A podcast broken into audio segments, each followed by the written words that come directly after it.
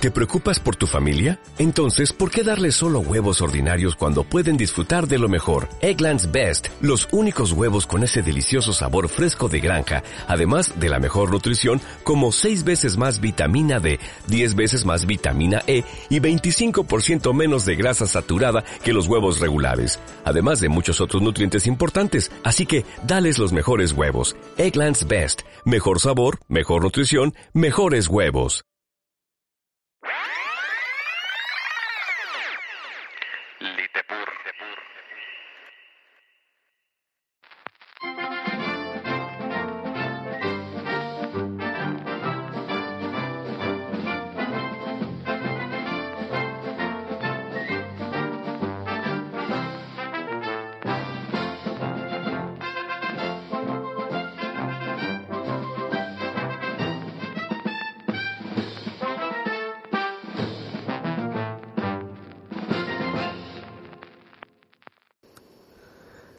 La llegada de José Luis González, capítulo 1.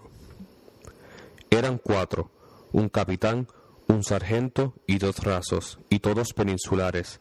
Venían reventando sus monturas bajo el despiadado sol de agosto, extenuados, irascibles, sucios de sudor y el polvo rayadillo de sus uniformes, en un esfuerzo por llegar a Llano Verde a tiempo de reunirse con la guarnición que evacuaba la plaza esa mañana el grueso del escuadrón volante al que pertenecían y cuya retirada habían protegido librando escaramuzas de pega y huye con las avanzadas enemigas, debía de guardarlos ya en el pueblo.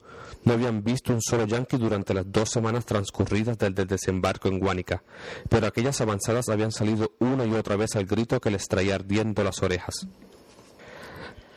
¡Cachacos, hijos de la gran puta! ¡Al fin les llegó su hora! Eso estaban todos con encono. Habían acabado los fervientes juramentos de lealtad a España que los hijos del país habían prodigado desde que se declaró la guerra. Cierto era que en el ejército español también habían criollos enrolados, voluntarios los llamaban, y que a estos se les destinaba, igual que a sus compatriotas utilizados por el otro bando, a las vanguardias que se establecían el primer contacto con el enemigo, de suerte que la guerra hasta entonces había enfrentado con mayor frecuencia a puertorriqueños contra puertorriqueños que a españoles contra norteamericanos, pero en quienes combatían de este lado, cuando llegaban a combatir, porque lo más frecuente era la deserción a la primera oportunidad, resultaba notoria la falta de entusiasmo bélico, meditaba en ello el capitán, un andaluz de aceitunada tez y negrísimos bigotes de puntas retorcidas, y preguntábase con desaliento qué sentido podía tener en la prolongación de aquella desigual contienda. Se cuidaba, sin embargo, de que su actitud no trasluciera en presencia de sus hombres la verdad de lo que discurría. Aguantaba y callaba, pues abriendo la boca solo para impartir las órdenes necesarias, necesarias pero para inútiles, y bien que lo sabía. Ahora, como uno de los rasos traía el cuero cabelludo rasgado de un balazo, que de haber descendido una pulgada en su trayectoria, como había embromado el malaúba del sargento después de comprobar que la herida no era grave, hubiera rebotado en su dura cabeza del abriego. El capitán resolvió ordenar un alto momentáneo al pasar por Machucales. Detuvieron el galope frente a un bohío a la vera del camino real, y el oficial, sin desmontar, reclamó a voces la presencia de sus habitantes. Tardó un rato en salir de la vivienda, caminando despacio, un hombre pálido y andrajoso que se puso a mirarlos con indolencia, desde el centro del batey. El capitán se impacientó. ¿Qué te pasa? ¿Estás sordo? Danos agua, pronto. El jíbaro volvió la cabeza hacia el bohío e hizo una seña. Salió al cabo de unos instantes su mujer, de aspecto igualmente desmedrado y con una dita llena de agua entre las manos. A una segunda indicación del hombre, se adelantó silenciosa y cabizbaja hasta un costado del caballo del oficial y le tendió a éste el recipiente. Él lo tomó con un ademán brusco y se lo pasó al herido, que bebió con avidez, echando hacia atrás la cabeza vendada con un trapo ensangrentado.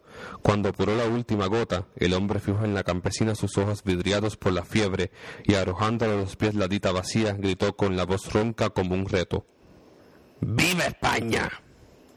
Nadie lo secundó. Enseguida, a una orden del capitán, picaron espuelas y reanudaron el galope. La mujer se inclinó entonces para recoger el recipiente, pero el jíbaro la detuvo tomándola de un brazo. A continuación, con un solo movimiento de su pie descalzo, quebró el rústico envase sobre la tierra dura. Después, sin mirarse, sin cruzar una palabra, regresaron al bohío. Aquella misma tarde, cuando el sol ya descendía hacia los cerros lejanos, Machucales vio pasar la tropa extraña. Los hombres corpulentos y rojizos marchaban sin marcar el paso, entonando una canción que nadie comprendía. Los rifles en bandolera y las azules camisas remangadas. A ambos lados de la columna unos cuantos muchachuelos del lugar correteaban y hacían muecas para llamar la atención de los soldados. Uno de estos, riendo, colocó su fusil sobre el hombro de un chiquillo, y éste empezó a marchar levantando los pies como si el camino estuviera lleno de alacranes. Sus compañeros, ocultando la envidia tras un despliegue de algarabía burlona, no tardaron en remendarlo entre palmoteos y risotadas.